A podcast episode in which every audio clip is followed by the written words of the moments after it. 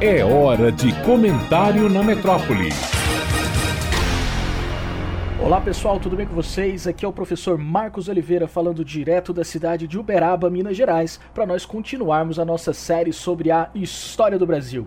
No último episódio, nós falamos sobre o processo de invenção da América, tentando entender como que os europeus, portugueses e espanhóis acabaram chegando a esse continente que para eles era naquele momento absolutamente desconhecido. No episódio de hoje, nós vamos falar sobre o encontro dos portugueses com os indígenas aqui no Brasil.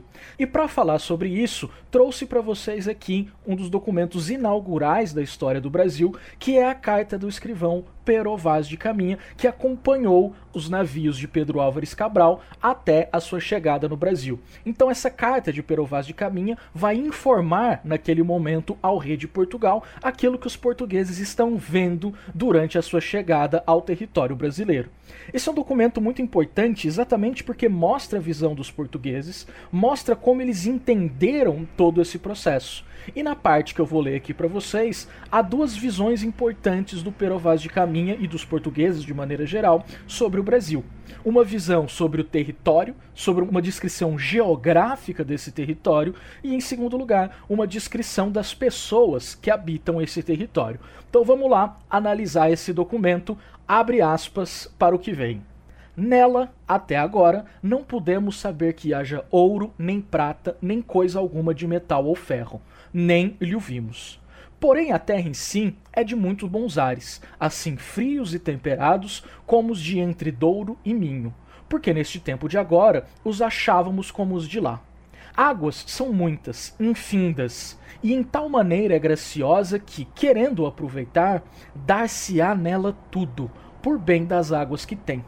Porém, o melhor fruto que nela se pode fazer, me parece que será salvar esta gente. E esta deve ser a principal semente que Vossa Alteza em ela deve lançar. Fecha aspas. Dentro desse documento, vamos ver aquela primeira questão que eu tinha colocado anteriormente, que é pensar a descrição geográfica desse território brasileiro no qual eles acabam de chegar.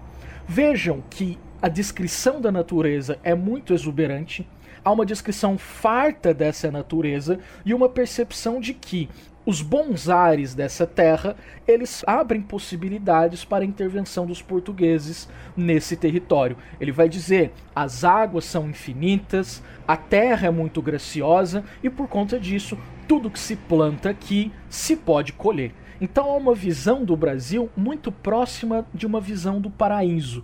Há uma perspectiva edênica do Brasil nesse primeiro momento da colonização. Nesse primeiro momento que os portugueses chegam ao Brasil, eles têm uma visão do Brasil como algo muito próximo ao paraíso. E quem serão os habitantes desse paraíso? O Perovaz de Caminha vai falar sobre os indígenas aqui muito rapidamente. Se nessa terra tudo se planta, tudo se colhe, tudo se dá, a melhor semente que o rei de Portugal poderá lançar nesse novo território é a salvação dos seus habitantes. E aí nós temos que entender o que significa essa salvação. Em primeiro lugar, claro, estamos falando aqui de uma perspectiva cristã e católica, ou seja, a ideia de que a Igreja Católica deverá vir também para esse novo território para a catequização desses habitantes, para a catequização dos indígenas. No entanto, nós temos que enxergar essa perspectiva de salvação de modo um tanto mais profundo, no sentido de perceber que por trás dessa visão de salvação está também uma determinada interpretação de quem são esses indígenas e do que a coroa portuguesa deve ou não fazer com esses indígenas. Então é isso que eu quero frisar com vocês como uma determinada visão, uma determinada representação sobre esses indígenas vai incentivar uma determinada ação em relação a essas mesmas pessoas.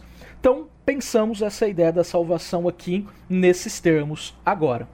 Qual é então a ideia que está por trás dessa salvação?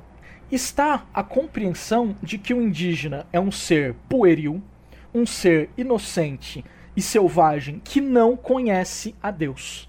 Então, como o indígena é um ser compreendido pelos portugueses, claro, como um ser completamente sem cultura, selvagem, etc., ele desconhece as leis de Deus, ele desconhece as possibilidades de salvação.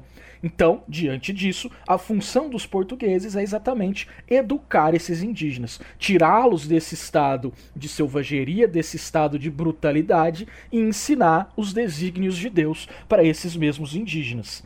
E qual é o problema que está dentro dessa ideia de salvação? Em primeiro lugar, a desconsideração total da cultura desses indígenas. Ao dizer que são seres infantis, ao dizer que são seres selvagens, os portugueses retiram toda a capacidade cultural crítica desses seres indígenas. Praticamente o indígena é uma criança que precisa ser guiada por uma outra pessoa.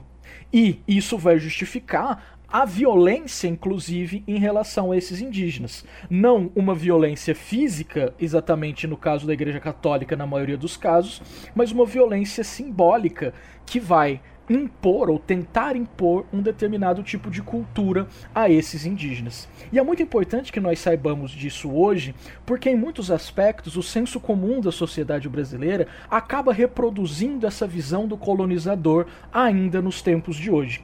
Muitas pessoas ainda pensam o indígena como um ser bárbaro, como um ser selvagem, como um ser infantil que desconhece qualquer coisa sobre o mundo.